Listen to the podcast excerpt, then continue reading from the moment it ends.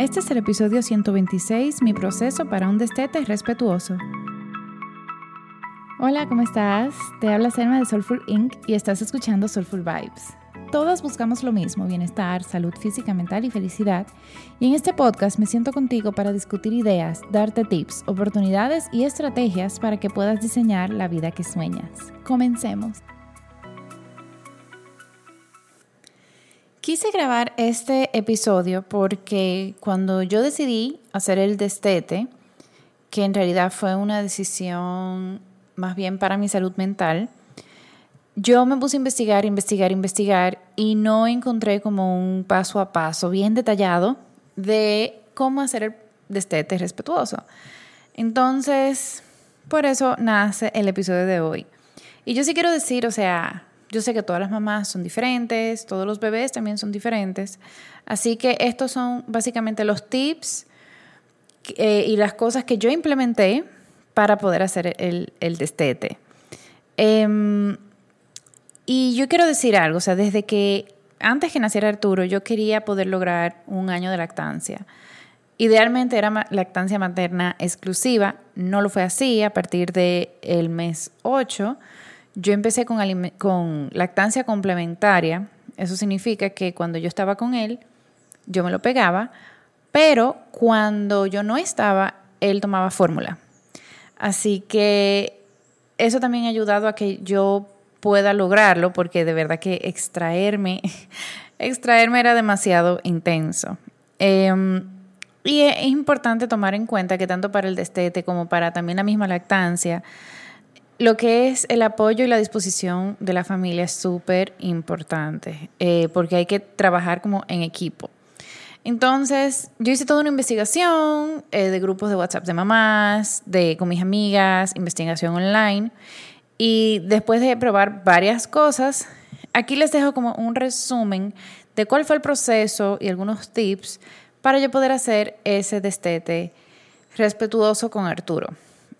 Y antes de comenzar, destete respetuoso significa como que sea lo más sutil posible el cambio para que Arturo llorara lo menos posible. Eso era como mi objetivo principal, que para él no fuera un trauma, no fuera como muy brusco. Y aquí voy como a interrumpir un segundito de, de también porque yo estaba tan enfocada en eso. Em, y yo me hice las constelaciones familiares con Rachel Edelman hace mucho, eh, yo creo que el episodio 8, uno de los primeritos, hablamos de las constelaciones familiares y otro episodio más adelante hablamos también de los registros akáshicos. Y haciendo todo ese ejercicio, a mí me salió que una, o sea, ya hasta me pregunta como que, Selma, ¿qué fue lo que te pasó cuando tú tenías como 7 u 8 meses? Porque veo aquí un trauma. Y lo que pasó fue que mi mamá tuvo que hacer un destete abrupto, o sea, muy repentino, porque mi abuelo estaba enfermo y ella se tenía que ir a Estados Unidos para estar con él y fue como literal, un día era lactancia materna y el otro día fue fórmula.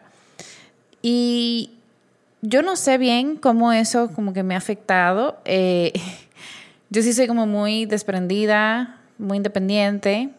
el asunto está que como eso me salió a mí en esas las constelaciones y sabemos que los traumas infantiles, aunque uno no lo tenga en la conciencia, sí sabemos que nos afectan a nivel subconsciente, yo no quería que eso le pasara a Arturo.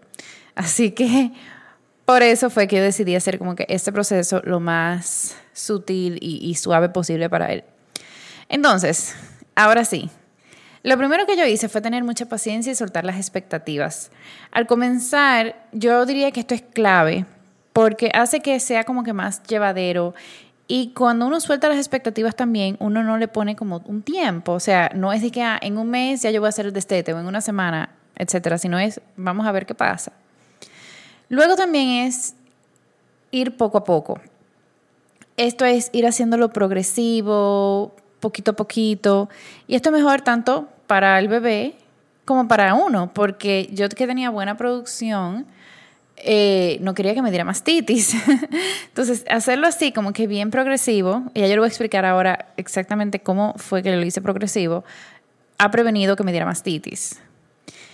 Em, y es súper importante también cuando vayamos a comenzar con el destete, y lo que yo leí y las recomendaciones era hacerlo como en rutina, no empezar de vacaciones ni cuando esté enfermo. o cuando está en alguna regresión o brote crecimiento, sino es importante hacerlo cuando, ok, estamos en plena rutina, no hay nada diferente, aquí vamos a comenzar.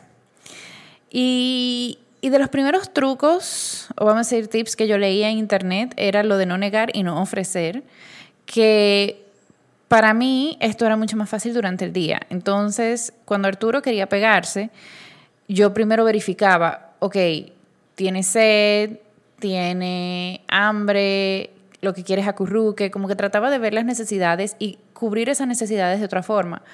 Por ejemplo, si era sed, yo antes de pegármelo, yo le daba el agua. Y había veces que ya.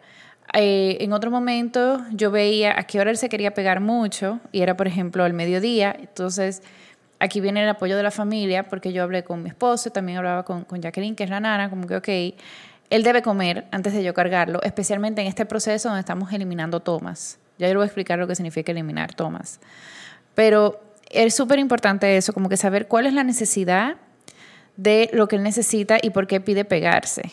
Em, y así entonces uno puede ir bajando una toma a la vez. Cuando uno baja una toma a la vez, es por ejemplo, a mí me pasaba que yo tenía las tomas, bueno, las tomas más difíciles eran la de la madrugada, entonces la del día, que ya como él come comida normal, eh, era más fácil para mí eliminar esas, porque tenía mucha distracción. Le podía dar comida sólida, por un lado, podía darle agua si tenía sed, y también podía entretenerlo. Pues vamos a jugar esto, vamos a jugar lo otro. Em, ya cuando yo iba bajando tomas, las últimas que quedaron fueron las de la madrugada, y en realidad en mi proceso de estete yo había dejado de darle un lunes, pero él se enfermó ese viernes. Entonces, como que hubo también un poquito de echar para atrás y él se pegó varias veces ese fin de semana. Antes de, ya después que él se sanó, ahí sí ya se cerró el bar. ya no había más open bar de leche. Em, y esa toma de la madrugada, nosotros lo sustituimos por leche. Y, y los primeros días él como que pedía más y luego ya no. Y aquí viene algo muy importante al momento del pedir y uno entonces empezar a decir que no, porque sí llega un momento en que uno dice, ok, yo te quiero mucho, pero no. Es explicarle. Yo le expliqué a Arturo, desde antes de empezar el proceso de destete, yo le expliqué que íbamos a dejar de, de la tetica, de la teta, así que él le dice, porque yo tenía que cuidar mi salud mental. Y el proceso por la cual yo decidí destetar eh, para poder empezar con unos antidepresivos. Si ven mi episodio 124, ahí yo le explico un poquito de todo. Pero es importante que cuando tú le expliques a tu hijo, no le digas que es porque tú estás creciendo, no echarle la responsabilidad a él, sino cualquier otra cosa. Y ya sea si, por ejemplo, en mi caso, que era una razón externa, que yo se lo explicaba así, y claro, él como que medio entendía, quizás tú podrías decirle, no, es que ya mamá quiere su espacio personal o algo que sea completamente externo a él para que no cargue con esa responsabilidad. Y explicárselo constantemente, explicárselo a, menudo, reiterárselo, recordárselo, decirle, mira, ya no. Yo sí le decía mucho a Arturo, como que, mira, no hay teta, ya no te vas a pegar, pero sí vamos a acurrucarnos mucho, sí vamos a jugar mucho, como que también que entiendan que esa conexión va a seguir presente. Em, ir poco a poco, y yo creo que tener mucho tiempo juntos ha sido clave para que Arturo estuviera tranquilo, para que no se sintiera que ame, eh, para que no sintiera abandono.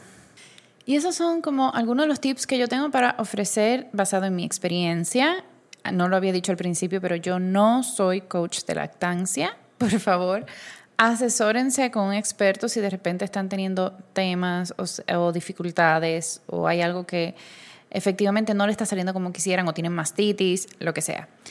Y me acabo de acordar, antes que se me olvidara, un truco que me compartió Katy y, y yo no lo leí en ningún lado, así que lo comparto por aquí, es que justo cuando yo dejé de pegarme a Arturo, yo tenía los senos muy, muy, muy llenos de leche.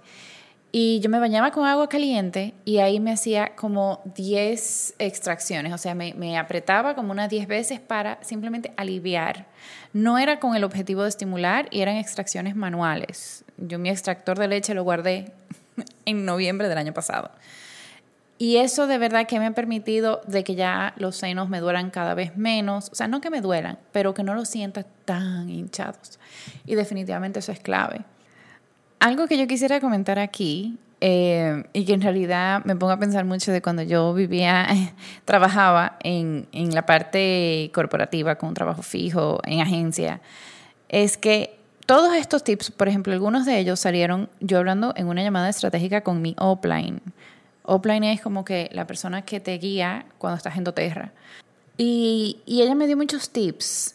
Y es algo que no hubiera sido una conversación para nada en agencia. Y yo agradezco como tanto eso, porque el hecho de yo estar bien ayuda a que mi negocio esté bien, pero también las personas que me están, o sea, mis socias que me están acompañando en todo este camino han sido de tanto apoyo y que son otras mamás donde podemos compartir cuáles han sido nuestras experiencias, cuáles son algunas frustraciones, cuáles son algunos miedos, cuáles son eh, también esos good days, también celebramos eso. Y es una comunidad tan bonita que cuando yo emprendía, cuando yo hacía cursos de ayurveda, yo no lo tenía, yo en realidad estaba muy sola. Y eso es lo bonito de emprender también como en equipo, con mujeres que piensan similar a uno y que eh, te ayudan. Lo que quieren es que a ti te vaya de lo de lo mejor, de lo mejor, de lo mejor. Así que si te interesa emprender rodeada de mujeres que lo que buscan es que tú tengas éxito, y no solo a nivel monetario, financiero ni profesional, sino también a nivel personal, ayudando también a las demás personas que tengan salud física, mental y emocional, definitivamente escríbeme. Puedes escribirme ya sea por mensaje directo en mi Instagram, que es arroba soulful.inc, o me puedes también escribir por email, selma Si eres una mamá, hiciste tu destete y hubo comentarios o tips que yo no dije aquí, me encantaría saber tus comentarios. Si me estás viendo en YouTube, puedes dejarlos abajo. Si es en Spotify, tú puedes ir al a mi Instagram, que yo también estoy siempre súper activa por mensaje directo. Te quiero, dar muchísimas gracias por haber llegado hasta aquí en el episodio. Y cualquier pregunta estoy a la orden. Y por favor comparte esto con quizás otra mamá que tú sepas que esté pasando por este proceso de destete. Te mando un fuerte abrazo. Namaste.